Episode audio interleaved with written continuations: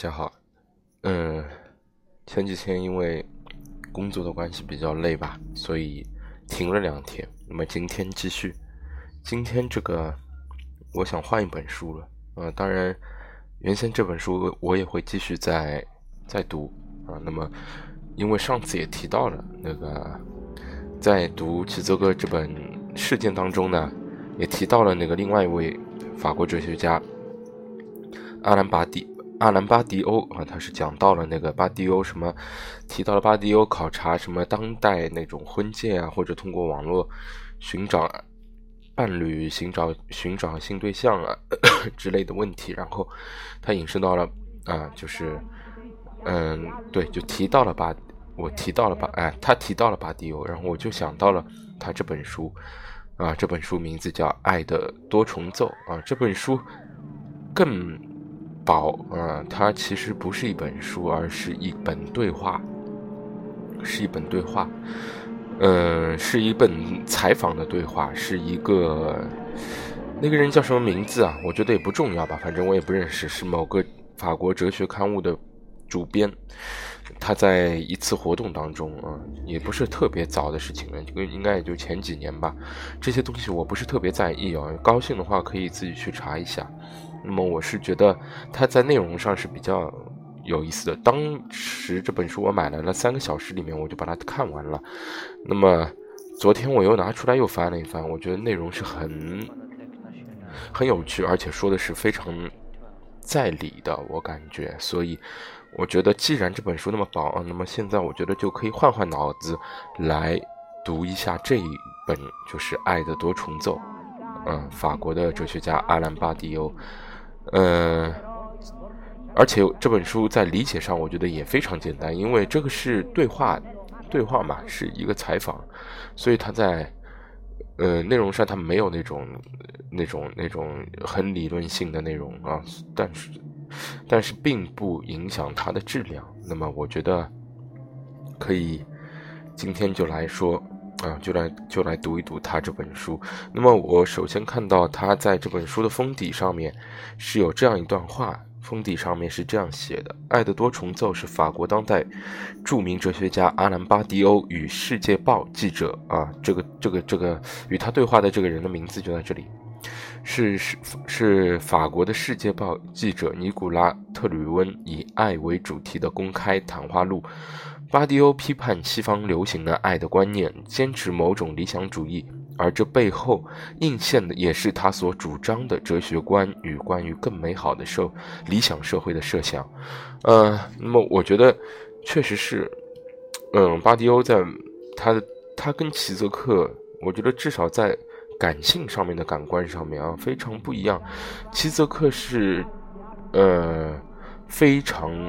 齐泽克的主要理论来源，一方面是那个马克思主义，一方面是呃精神分析，就是弗洛伊德或者拉康的，他更偏重拉康。然后还有一方面是黑格尔的哲学，它主要是这样一个理论来源，而且还有最主要的就是他的大大众文化背景啊，比如说电影，呃，流行小说，呃。笑话，对吧？这些是他的一个主要的资源，他最喜欢是拿这些东西来说道理，拿这些东西来举例子。那么，所以齐泽克整个他在感官上给人感觉是比较，他比较喜欢悖论式的那呃那种分析方式，而且他在，我觉得再感性一点，你从他的文字当中啊，从。从包括他的那些记录电影当中啊，给我的感觉也是，他是个，呃，非常又搞笑又诡异的。你可以是这样说。如果说我觉得看待哲学家可以像看待一个艺术家一样，他的风格，他是一种荒诞的啊，但是又充满着嗯激情的啊，非常。你看过他的演讲的话，就会发现他。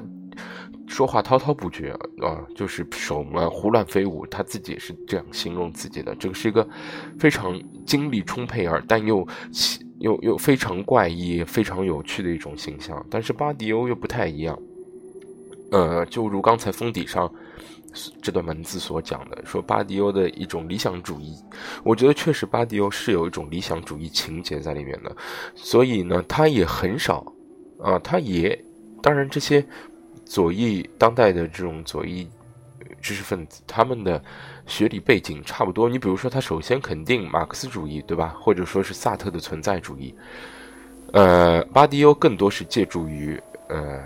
当然，这本书里面可能不涉及啊，不过我也不是很懂。我另外还有一本，另外还有一本巴迪欧的那本叫《当前时代的色情》，也是一个非常非常薄的一篇短文。那么里面提到了巴迪欧他他的主要理论背景嘛，除了西方马克思的他们那些通常的理论来源之外，还有就是他从数学当中。啊，也很有意思。从数学当中，当然这个我就不懂了，我也没有看过什么，所以我只是就我看过的，嗯，在说，因为我确实不是看书很多的人。那么做这个节目也是为了一个，嗯，看书的一个过程。其实，所以我说也是对我自己更更有意思吧。所以这个节目，我觉得并不会有很多人听的啊，何况是这样的内容。那么。行，我觉得也是。废话少讲，既然主要读书，那么主要就接下来开始，开始来啊读这本巴迪欧的这本《爱的多重奏》。那么首先，我觉得，呃，译本的前言我就不读了。我觉得它有本身的这个这个前言比较，从他自己啊巴迪欧自己的这个前言开始，嗯。稍等啊，我要找一找他自己写的这一个很短的前言，也就是介绍一下情况吧。嗯，好啊，是一个引言。好，现在开始。哲学家在生活中与其他人并没有什么不同，因此对于哲学家而言，回想起生活中的数不清的情景是至关重要的。如果他忘记了这一点，传统戏剧。尤其是喜剧，就会将他拉回到这些记忆之中。实际上，当哲学家出场之际，他已经是精心定义的典型人物。我们可以看到，他拥有多斯亚派的全部智慧。啊，斯多亚派，斯多亚派的全部智慧，对于七情六欲有着推理严密的怀疑，但是，一旦见到心中佳人魅力四射的走入厅堂，他就意乱情迷。那些智慧全都烟消云散。无论在生活还是思想中，长期以来，我总是走在前面。我认为“哲学家”这个词虽然是阳性名词，但应作中性词来理解，因为女哲学家也为数不少。毫无疑问，应该成为一位警醒的科学家，一位一位诗歌爱好者，一位政治斗士。同时还意味着他的思想永远都伴随着轰轰烈烈、九曲回肠、充满波折的爱。学者、艺术家、战士、爱者，这就是哲学家所要求的角色。我称之为哲学的四个条件。因此，当尼古拉·特吕温邀请我在阿维尼翁。戏剧节的关键剧系列之中，做一次以爱为主题的公开谈话节目，我立刻给予肯定的答复。混合着戏剧、人群和对话，混合着爱与哲学，这种混合令人心醉，让人着迷。而且那天又是七月十四日，法国国庆节，更令我感到欣喜。爱这种普世的力量，暧昧而又性感，超越国界与社会阶层。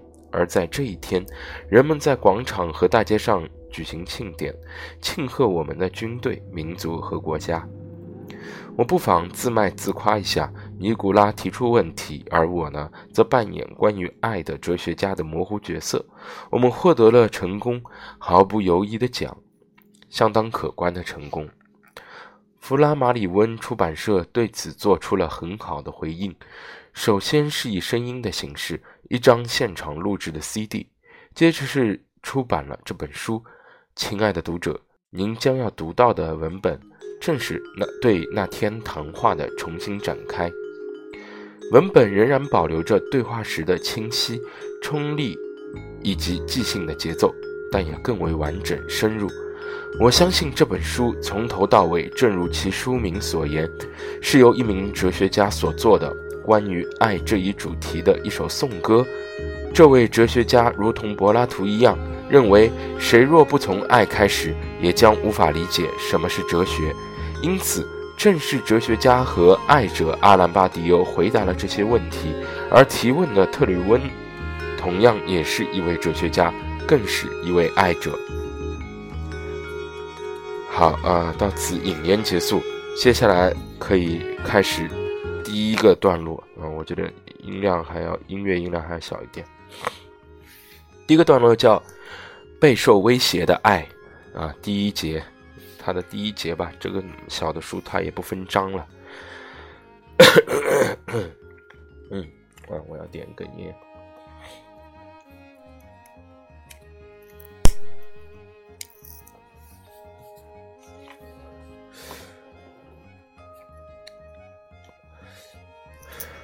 好，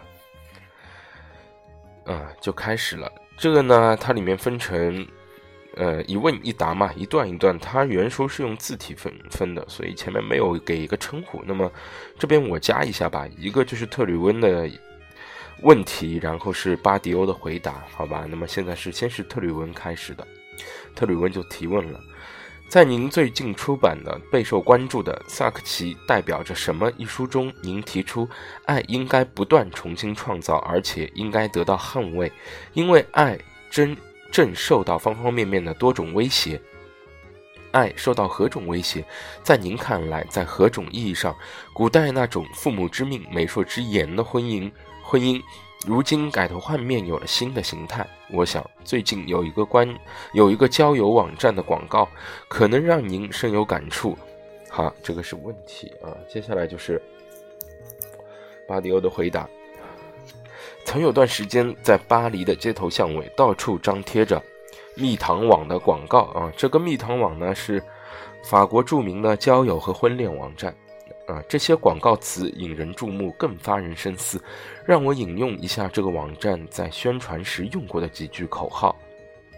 第一句是这样的：“无需风险，您将拥有爱情。”啊，这是括号标识标注了一下，来自于对，来自于对一出著名戏剧中的对白的改写。括号啊，这个是一个解释注释。还有一句口号。无需坠入爱河，亦可相爱。再来一句，无需心痛，完美相爱。而这一切都因为有了蜜糖网站，就给您提供了某种爱情陪同教练。我觉得这是个特别棒的表达，因此您将获得一个教练，帮助您准备迎接各种考验。我觉得这样一种广告宣传，恰恰揭示了某种关于安全的爱情的概念。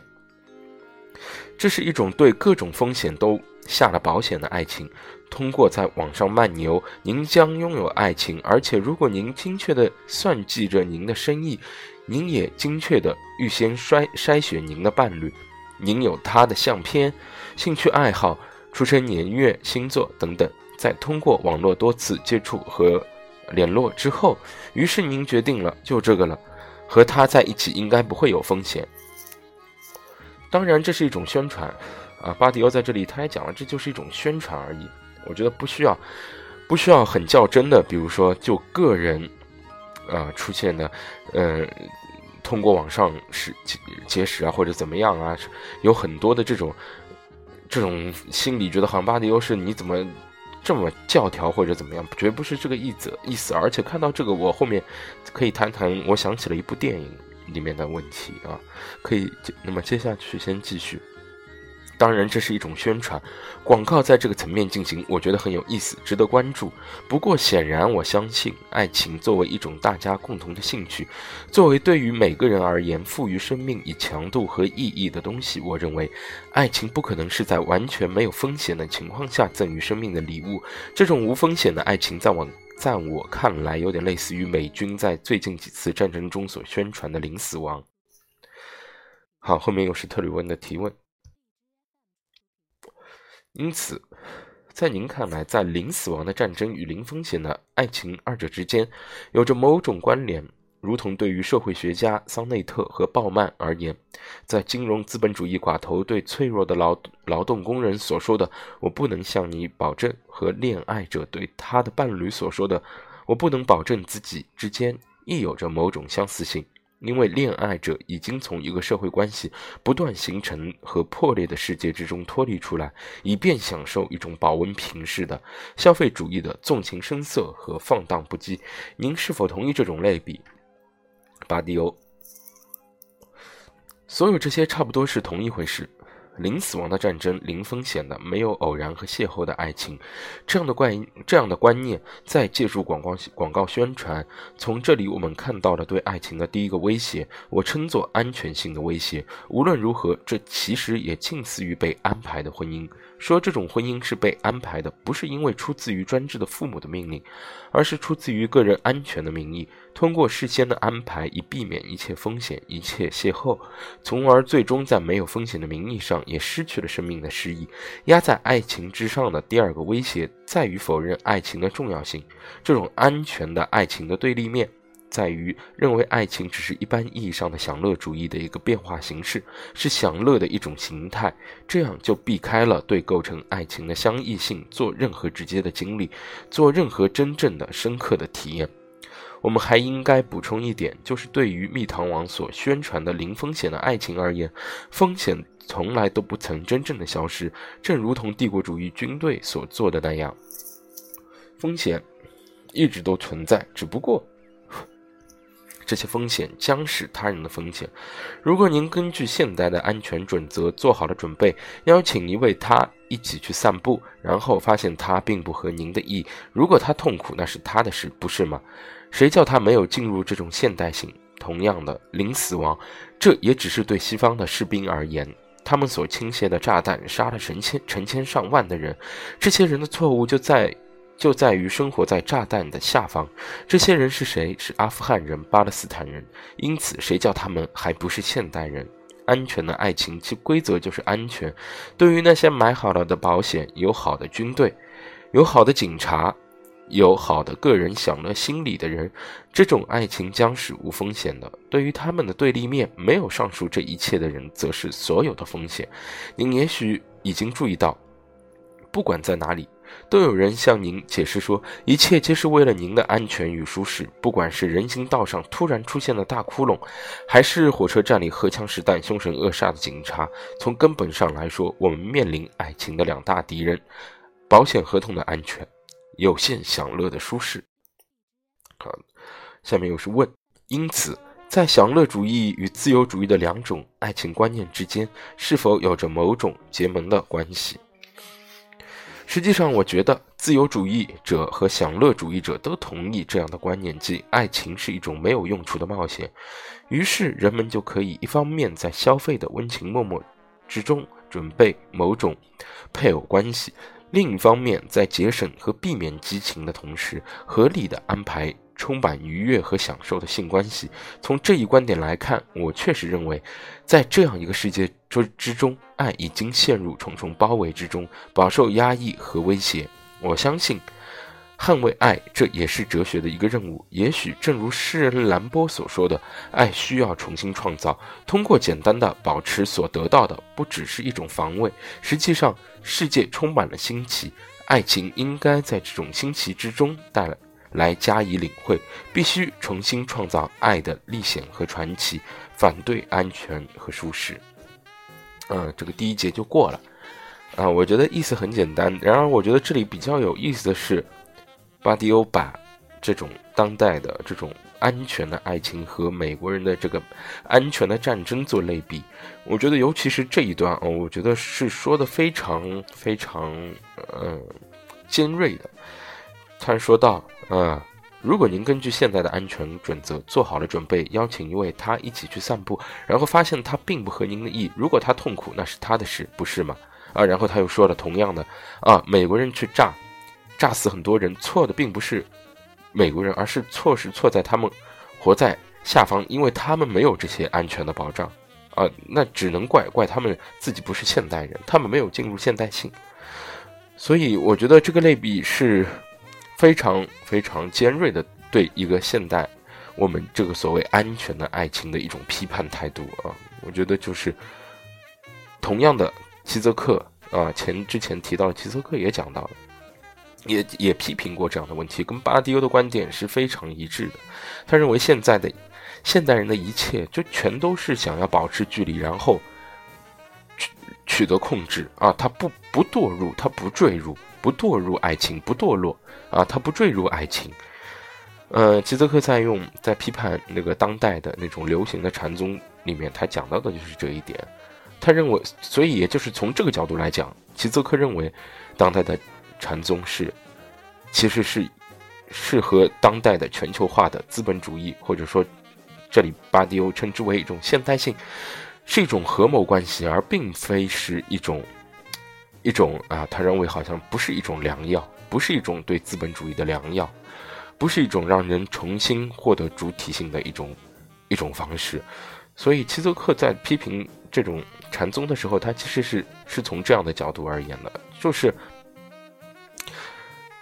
嗯，人他认为人应该真正的堕落进去啊，应该真正的进入你所去要做的那件事里面，而非去说我为了。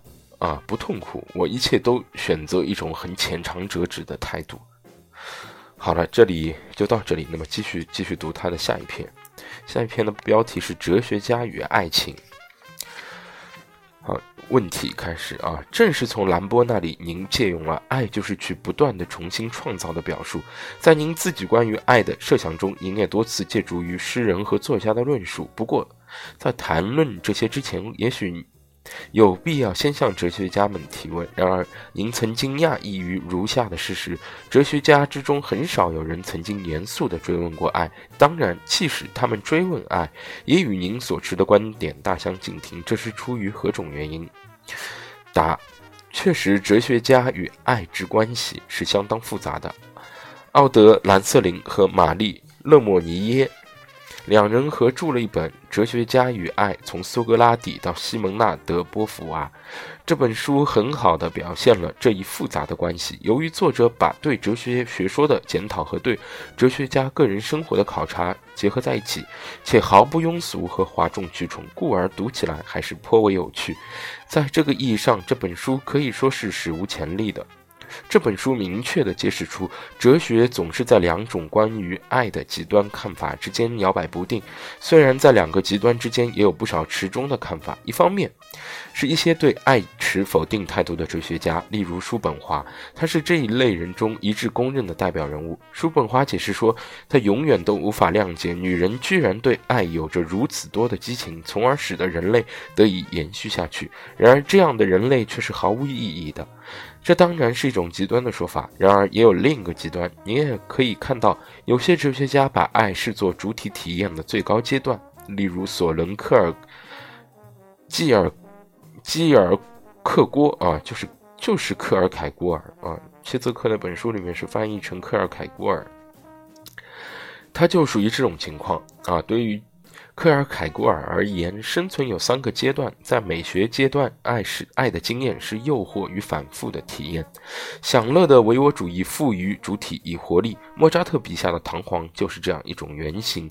在伦理阶段，爱是一种真正的爱，是一种严肃体验之爱，这是一种永远的介入，朝向绝对。科尔凯郭尔本人在其与未婚妻雷吉娜的长跑恋爱中，体验着这种严肃的爱。伦理阶段是一个朝向最高阶段的过渡阶段，最高阶段即宗教阶段。由于婚姻上述这种介入的绝对价值才被认同，于是婚姻不是被视作为对抗变幻不定的爱情而进行的社会关系的强化，而是被视作可以把真正的爱转向其本真的使命。透过明见的自我、自我、自我进入到那设定自我的力量之中，就有可能完成这种爱的最终转换。也就是说，借助爱的经验，自我扎根到其根源之中，而其根源只能是神。于是，爱就超越了诱惑，在严肃的婚姻这一中介形式中，找到了一种方式，从而进入高于人的意义。正如您所见到的，哲学处在一种极大的冲突之中。一方面，把爱视作性欲的荒谬表现，因而从理性出发加以质疑；另一方面，是对爱所做的辩护。但这种爱又与宗教冲动极为接近，再加上基督教的背景，基督教可以说是爱的宗教。请注意，这种冲突可以说是无法化解的。正因为这样，科尔凯郭尔无法承受与雷吉娜结婚的观念，从而与之分手。最终，他所具体呈现的有第一阶段的美学的诱惑者，第二阶段的伦理承诺，以及通过严肃的婚姻来抵达第三阶段的过渡。但这一过渡在他那里却归于失败。总的来说，可以说科尔凯郭尔体现了关于爱的哲学反思的几乎所有的形态。呃，回答结束完。啊，答，呃，问。您对这个问题感兴趣，是不是源自于柏拉图？柏拉图把爱视作进入理念的一种方式。柏拉图啊，答。柏拉图对爱的论述相当精确，在爱的冲动之中，有着共同普遍的某种萌芽。爱的体验是一种冲动，朝向被柏拉图称作理念的东西。于是，即便我只是简单的爱慕某个美的身体，无论我是否愿意，我都已然置身于朝向美的观念之途。用另一种完全不同却较为自然的话来说，我认为在爱之中有某种与之相类似的东西，有着某种过渡的经验。从而可以由纯粹的偶然的个别性过渡到某种具备普遍价值的因素。作为起点的某种东西，就其自身而言，只是某种相遇，几乎算不了什么。但由相遇中的相异性而非相同性出发，人们可以惊艳到一个世界，甚至人们为此接受考验，为此承受痛苦。然而，在今日世界，广泛传播的信念却是每个人只需关注自己的利益，于是爱就成为一个反向的考验。只有当爱情不被设想为彼此间利益的互换，也不被换算成最终可获收益的长线投资，这样的爱情才算真真正算得上是呃，这样的爱情才真正算的是相信偶然。爱让我们在反复磨砺中体验到某种基本经验，这种经验即差异，从而让我们以差异的观点来体验世界。就此而言，爱有着普遍的意义，是一种关于普遍性的可能的个体经验。就哲学而言，这是本质性的，就如柏拉图对此所曾经具有的第一直观。好，问啊，又是问。在与柏拉图对话的同时，心理分析学家雅克拉康在您眼中亦是关于爱的理论大师之一。他主张性关系根本不存在。这句话意味着什么？答：这是一个很有趣的说法，出自于一种怀疑论的道德观察家的观点，但却抵达了相反的结论。拉康向我们指出，在性爱中，每个个体基本上只是在与自己打交道。当然，这其中会有他人身体的介入，但最终仍然是自己的享乐。性不并呃，性并不使人成双成对，而是使之分离。当您赤裸身啊，赤身裸体与他贴身相对，这其实只是一种图像，一种想象的表象，其实却实在却只是只是把快感。只是快感把您带向远处，远离他人，实在是自恋式的，其关系是想象的。因此，拉康断言性关系不存在。这样一个表述当然是有些骇人听闻，因为在我们这个时代，几乎人人都在说性关系。如果在性之中没有性关系，那么爱就是用来填补这种。性关系的缺乏，不过拉康并没有说爱就是性关系的伪装，而是说性关系根本不存在，而而爱就是用来补充这种不存在。这一点非常有意思。这个观点就是说，在爱之中，主体尝试着进入他者的存在；正是在爱之中，主体将超越自身，超越自恋。在性之中，最终仍然只不过是以他人为媒介与自身发生关系。他人只是用来揭示实在的快感，在爱之中，相反，他者的媒介是为了他者自身。正是这一点体现了爱的相遇。您跃入他者的处境，从而与他人共同生存。这是一种相当深刻的观点，而庸俗的看法往往是把爱视作一种基于实在的性之上的想象的画面。实际上，关于爱，拉康自己也处在某种模棱两可的哲学之中。爱是性关系缺乏的替补，这种说法可以从两种方式来理解。第一种较平庸的一种理解，就是爱是在缺乏性时的一种想象中的补充。确实，性无论多么精彩，一旦结束就会进入某种虚无。正因为这样，性受制于某种重复性的法则，必须不断的重新开始。当年纪轻轻、血气方刚之时，是呃血气方刚之时，日日乐此不疲。在这种空虚之中，却仍然保留着。某种东西，而相对于而对于相爱的人而言，即使在性关系不存在时，仍然有某种东西使之紧密相连。爱情似乎是这样一种观念。在很年轻的时候，我读到西蒙娜·德·波伏娃。波伏娃第二性中的一个段落，感到震惊和厌恶。他描述了在性行为之后，男人往往会有这样一种感受：觉得女性的身体是乏味的、萎靡的；而相应的，女性的感受则是觉得男性的身体是丑陋的、可笑的。在剧院里，滑稽剧和轻喜剧往往不断地使用这一类可悲的想法来引人发笑。男人的欲望，也就是性喜剧的阳具的欲望，大腹翩翩。虚弱无力，而胸部萎缩、牙齿掉光的老女人形象，则是一切美人的宿命。当相爱的人彼此躺在对方的怀中，爱的温柔在此际就如同挪亚的大衣，覆盖在这些令人不安的想法之上。不过，拉康的想法却与此相反，也就是说，爱有着某种可称之为本体论的维度。于是，欲望总是朝向他人，以某种盲目崇拜的方式朝向某种、某些特殊的对象，好比胸部、臀部等等。爱总是朝向他人的存在，他人带着他的全部存在，在我的生命中出现，我的生命于是就此暂时中断，而从而重新开始。好，又是问。总之，在您看来，关于爱有着许多相互矛盾的概念。答：我从中区分出三个主要观念。其首先是浪漫主义的观念，基于相遇时的喜悦。其次，正如我们关于蜜糖王所说的，一种商业法律的观念。在这种观念中，爱变成了一种契约，由两个自由个体之间的契约。这两个个体宣称他们相爱，相爱，但同时亦不忽视互相互的平等关系。以及相互的利益关系等等。此外，还有还有一种怀疑主义的观念，认为爱情不过是幻影。而我在我自己的哲学中尝试说明的，在于爱不可以被归结为上述任何一种观念。爱是一种真理的建构。您可能要问，关于什么的真理？在一个特别的意义上的真理，也就是说，当他从两而不是从一出发来体验世界时，所体验的世界是怎样的？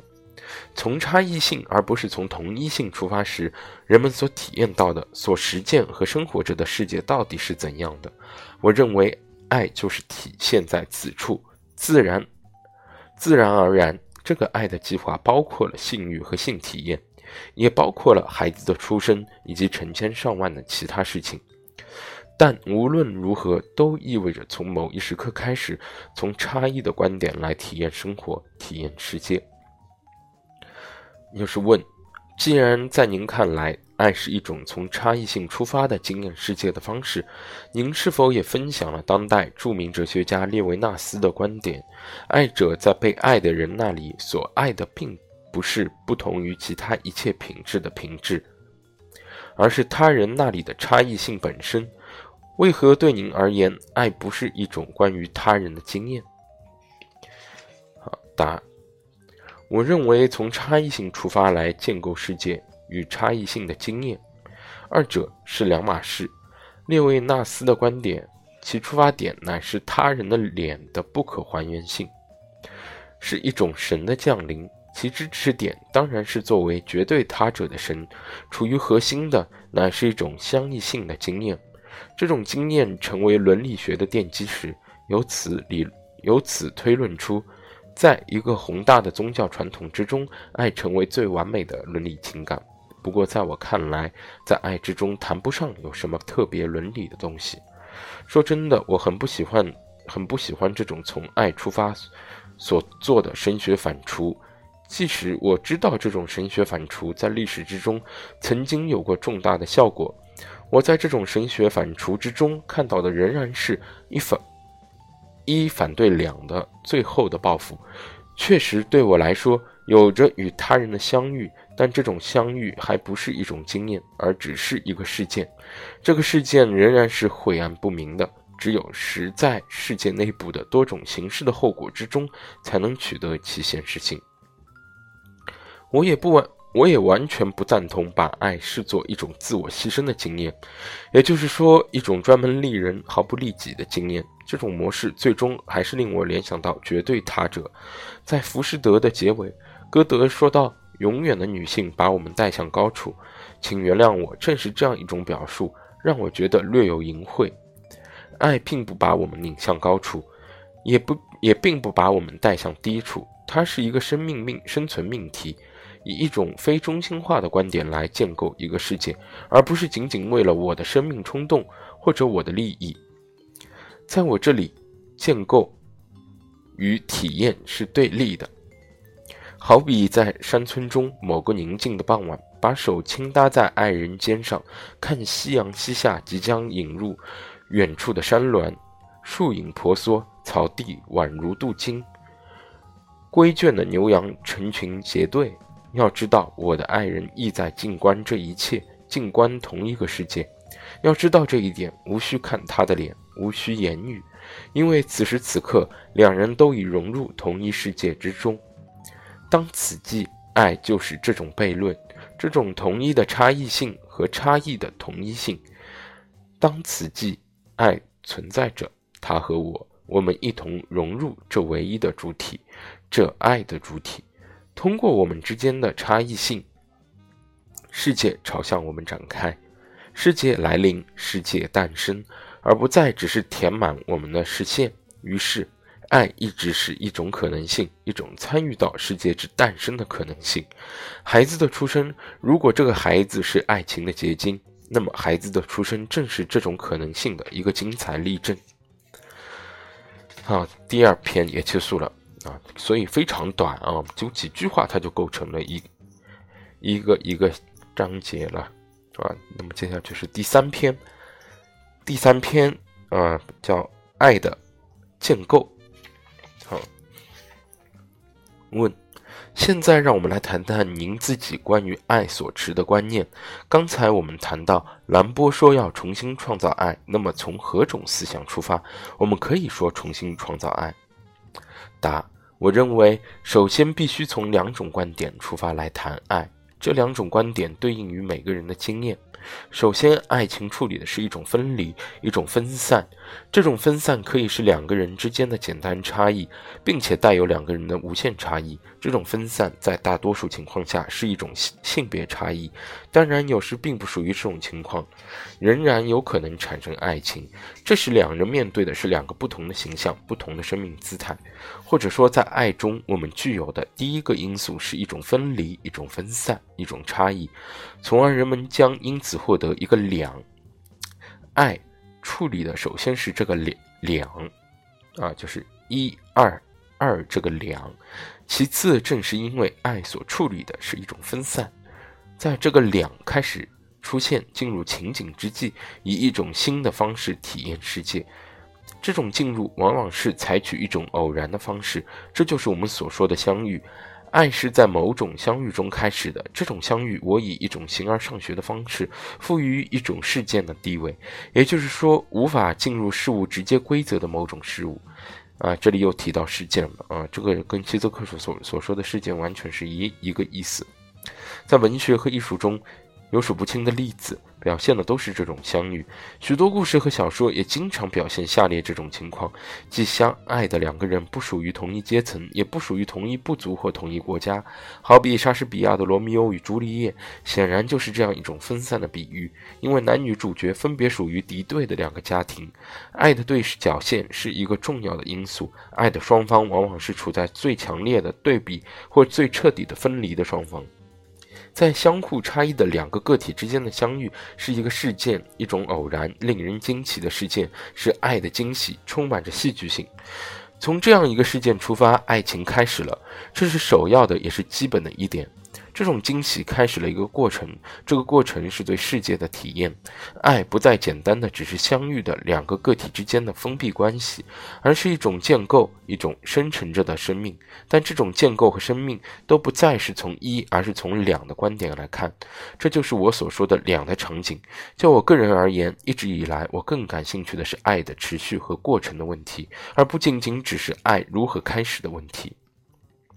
好，又是问，在您看来，爱不能被简化为相遇，而是应该在持续中实实现。出于何种理何种理由，您抛弃了关于彼此交融的爱的观念？我认为啊，答，我认为有一种浪漫主义的爱情观现在仍然十分流行。一定程度上，这种爱情把爱视作相遇，也就是说，在相遇中，在某个具有魔术般的神奇外表的特殊时刻，爱被点燃、被消费、被耗尽。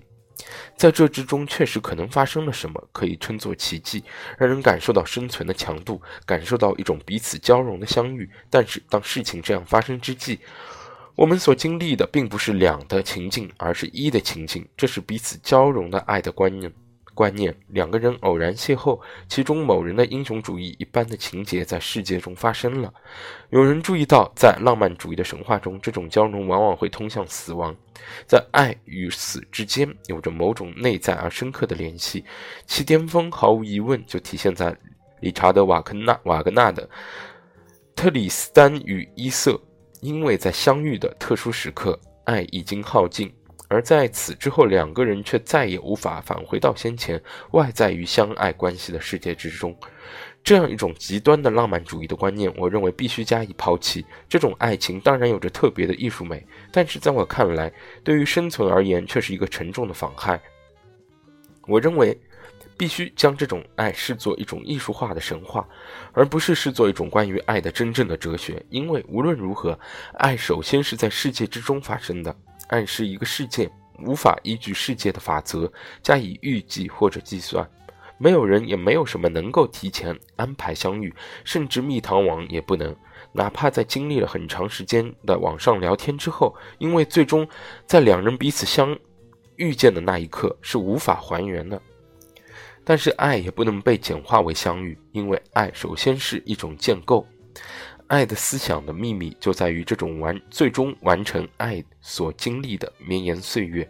就根本是来说，最令人感兴趣的点不在于如何开始的问题，当然必须有一个开始，但是爱首先是一种持之以恒的建构。我们说爱是一种坚持到底的冒险，冒险的方面是必然的，但坚持到底亦是必须的。相遇仅仅解除了最初的障碍、最初的分歧、最初的敌人。若将爱理解为相遇，是对爱的扭曲；一种真正的爱是一种持之以恒的胜利，不断的跨越空间、时间、世界所造成的障碍。好，后面又是问：这种建构的性质到底是怎样的呢？答：在童话故事中，人们所说的总是无关宏旨。在童话中，人们总是说他们结婚了，生了许多小孩。是的，那么爱是不是就就是结婚？爱是不是就在于生许多小孩？这种陈词滥调的解释显然是苍白无力的。一起创造一个家庭，从而实现并完成了爱，这种观念也不能令人感到满意。并不是因为家庭不是爱的一部分，我坚持这一点。虽说虽然说家庭也是爱的一部分，但是我们不能把爱简化为家庭。必须要理解，为什么一个孩子的诞生成为爱的一部分。但是又不能说爱的实现就在于生小孩。实际上，在爱中令我感兴趣的是爱的持续的问题。确切说来，通过持续不应该仅仅理解为爱的爱在持续，或者两人始终相爱、永远相爱。必须理解为爱在生命中发明了另一种不同的持续的方式。在爱的体验中，每一个人的存在都将面对一种全新的时间性。当然，用诗人的话来讲，爱也是一种艰难的想要持之以恒的欲望。但是更进一步而言，爱是一种不知名的持续的欲望，因为所有的人都知道，爱是一种生命的重新创造，重新创造爱就是这种不断的重新创造。有时问，在您的著作《条件种种中，针对某某些阴暗的爱情观，特别是把爱的情感视作幻象的观念，您进行了深入的批判。这种阴暗的爱情观，尤其体现在法国道德观察家的悲观主义传统。在他们看来，爱情只是煞有介事的装饰，用来掩饰性的实质。他们认为，性的嫉妒和欲望是爱情的基础。为何您对此种观念加以批判？答。这种道德观察家的观念属于怀疑论的传统。这种哲学认为，真正说来，爱是不存在的。所谓爱，不过是欲望的外衣，唯一存在的不过是欲望。据此看法，爱只是基于性欲之上的想象的建构。这种观念当然很有很长的历史，也让许多人因此而蔑视爱。这也属于追求安全的层次，因为这种观念实际上是在说：听着，如果您有性欲，那就实现它，但是您不需要因此就胡思乱想，认为必须爱上某个人。那把那些不切实际的想法全都抛开，直奔目的。但是在这种情况下，简单的说来，在性的现实的名义下，爱已经贬值了，或者说爱被解构了。就这一点而言，我想谈谈我自己的生活经验。和所有人一样，我也知道和相信性欲的力量。即使是现在，我的年龄还没有使我完全忘却。嗯，这个书当时看的时候，我觉得就很有意思啊。巴迪欧这句话的意思说的也很好玩。然后同时，他这里还加了一个注释，注释在下面是这样写的：巴迪欧在做此次谈话时已有七十一岁高龄啊。巴迪欧一九三七年生日，他说是到他那个七，他在七十一岁的时候，他。他还说，即使是现在，我的年龄还没有使我完全忘却这个性欲的力量。嗯，就是说他身体很好啊。我也知道，爱在其变化之中实现了这种性欲，这一点很重要。因为正如一切很古老的文学所说的，性欲的完成是作为一种罕见的物质体验进行的，完全与身体相关。而爱是另一种东西，是一种宣言，“我爱你”这一类的宣言，给相遇事件打上烙印，这是基本的，是一种保证。面对另一个人，宽衣解带，裸身相对，把身体交付给他，完成一些自古以来的动作，把廉耻之心暂且放下，所有这些与身体相关的场景，所证实的正是完全托付给爱。同样。这里有一种与友情相比的根本差异：友情不需要情，不需要身体的体验，不需要在身体的享受中的回响。这就是为什么友情是一种最为理智的情感。那些对激情持蔑视态度的哲学家，大都会转而赞赏友情。不过，爱情在其持续中有着友情的一切正面特征，但是爱情是朝向他人的存在之整体，而托付身体是这种整体的物质象征。有人说不，欲望唯有欲望在其中。我支持的观点是，他宣布出来的爱情因素中，正是这种宣言，哪怕是隐藏的宣言，产生了欲望的效果，而不是直接产生欲望。爱就意味着爱的体验。包含着欲望，身体的仪式只是语言的物质抵押品。通过这种身体仪式传递的是这样的理念：关于一种美好的新生活的承诺将会实现。但是，处在疯狂热恋中的爱人们都知道，爱就在此处，如同一位守护着身体的天使。当清晨醒来之际，两人的身体都聆听到爱的宣言。感受到一种莫名的亲近，这就是为什么爱情不能被视作性欲的外衣，也不能被视作一种复杂而虚幻的轨迹，其目的仅仅为了生儿育女、传宗接代。好，这个是第三章也也过去了啊，我觉得这一章也也不难理解的。这里他讲了一个性和爱的关系，巴迪欧当然并不是蔑视性欲的，他前面讲到，一方面他提到了拉康讲。那个性关系不存不存在啊，这是一个拉康的命题，经一个经典的很非常出名的命题。他认为性其实是只是人和自身的关系，但是他但后面其实也提到了，其实性和爱是谁怎样一种关系？他认为啊，他前面那句话他是这样讲的，我觉得是非常说得清楚啊。他说说，呃，爱就意味着爱的体验包含着欲望身体的仪式。只是语言的物质抵押品。通过这种身体仪式传递的是这样的理念，关于一种美好的新生活的承诺将会实现。所以他认为身体是一种仪式，那这种性性的接触，它其实是一种仪式。他当然并不是说，嗯，说性。就是说，不能认为说，比如他刚才已经他批判过的，认为，啊，啊，性，性是为了啊，性是根本啊，爱是基于性之上的一种想象，或者说是说认为性啊，只是一种传宗接代、负责传宗接代的东西，而爱情根本就是不值一提的东西啊，认为爱情只是呢一个作为性欲的一个虚幻的外衣，一个包装，一个。一个给他一个似乎为了使人看上去显得像人和动物有所不同，所以说动物直接是是是是行啊，就去做这件事情，而我们嘛还要拿个爱情做这个作为一个口实来当遮羞布，不是的啊，在这里爱，我觉得巴迪欧是把爱情置入置于一个核心地位，而非说是爱是一种就基于呃。动物性产生起来的一种人的虚幻的意识形态，他不是这样看的。他认为，恰恰是相反的，恰恰是是欲望只能是作为一种爱的证明，在在身身身体层面的一种一种仪式性的证明。所以他认为爱才是核心啊！我觉得，所以他这一段讲的就是这样一个一个主要的意思啊。那么。后面一段我看一下还够不够时间把它全部读完啊？我觉得可能不一定来得及，不一定来得及啊，不一定。后面后面一段是比较长的，我觉得这本书大概可以分个分到三次，分三次来读。呃，对，差不多。当时我读完就是三个小时嘛。那么现在我觉得是差不多，嗯，后面还剩下一个三分之，我觉得应该剩下三分之二不到的一个长度。我们到。我觉得可以到后面两天再继续来读。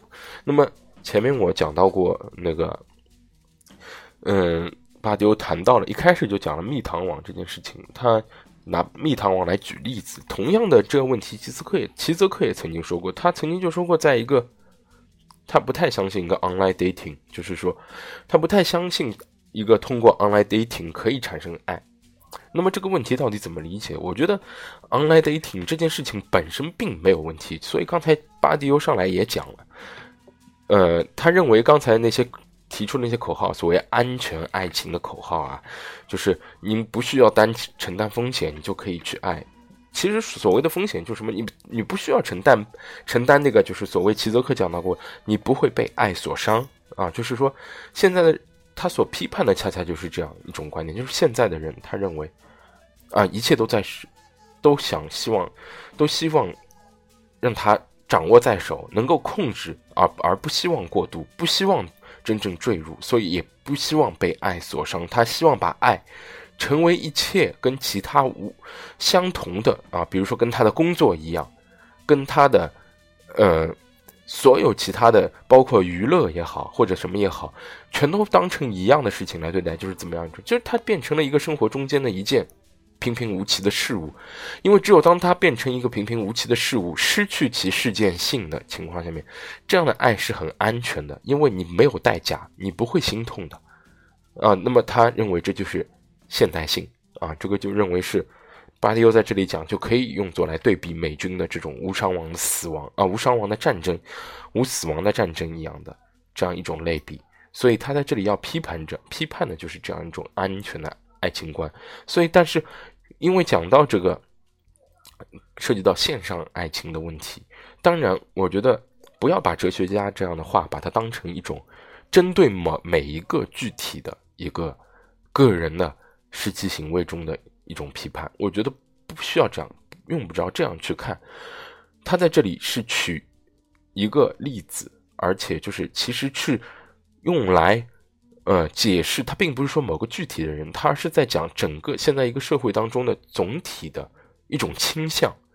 因为比如说这是这句广告词，它其实反映了某种啊，从中反映了某种当下的一种人对待总体的啊，不是说个体。而是总体的人对爱情的态度，比如说你日常生活里面会经常遇到这样的问题，就是别人说你结婚了没有啊？你有没有女朋友啊？啊，如果说你没有的话，嗯，当然啊，一般来说那些大妈大婶，对吧？他们会说什么？我给你介绍个谁呀，或者怎么样啊？